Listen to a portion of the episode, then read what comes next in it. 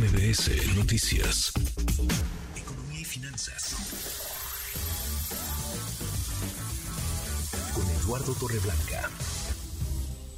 Lalo, qué gusto, qué gusto saludarte, ¿cómo te va? Igualmente, igualmente, me da mucho gusto poder saludarte nuevamente, Manuel, y poder saludar al público que nos escucha. Buenas tardes. Muy buenas tardes. Eh, la inseguridad no solamente nos quita la paz, la tranquilidad a los eh, mexicanos, nos quita también nuestro ingreso, nuestro dinero. Cuesta un montón, Lalo, la inseguridad en México.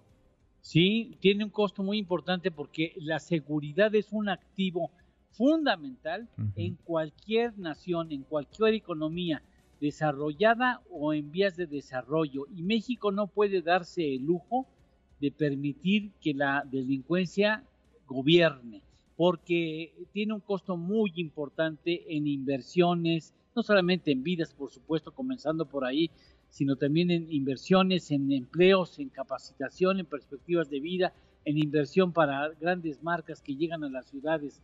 Mira, yo estaba revisando, no en balde, Guerrero, lamentablemente, siendo un estado tan rico, es uno de los estados con indicadores sociales más deteriorados en la República Mexicana al lado de Chiapas y al lado de Oaxaca. Por ejemplo, en pobreza, el 66.4% de la población, en pobreza extrema el 25%, el 73.5% datos del Coneval no tiene seguridad social, el 34% de la población sin servicios de salud, el 27% con rezago educativo, el 70.4% de la población con ingresos inferiores a la línea de la pobreza. Mira, datos de, ahora del INEGI, la actividad industrial a marzo del 2023 de Guerrero menos 10.2% en términos anuales, comparativos anuales contra marzo del 2022 y es el segundo estado con mayor retroceso después de Morelos, que también tiene sus calamidades que enfrentar. Pero lo que está sucediendo en Chilpancingo,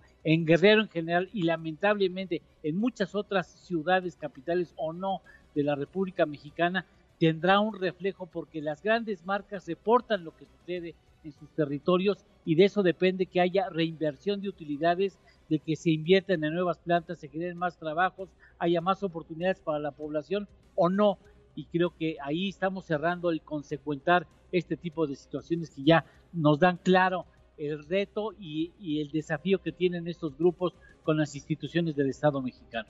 Qué cosa, pues sí, es una asignatura pendiente y lo hemos platicado un montón de veces, Lalo. Es la principal, si no es que la única obligación del Estado. Garantizar la seguridad de los, de los ciudadanos. ¿Tenemos, Lalo, tenemos postre? Claro que sí y esto refleja en ese dato que te doy de postre al público. En 2022 México recibió como inversión extranjera directa 35 mil millones de dólares, logró, logró estar en el lugar número 11, pero Brasil recibió 86 mil millones de dólares porque tiene un panorama de seguridad muy diferente, lamentablemente, pues al de nuestro país. Muy distinto. Abrazo, gracias Lalo. Gracias Manuel, buenas tardes. Buen muy buenas tardes redes sociales para que siga en contacto: Twitter, Facebook y TikTok. M. López San Martín.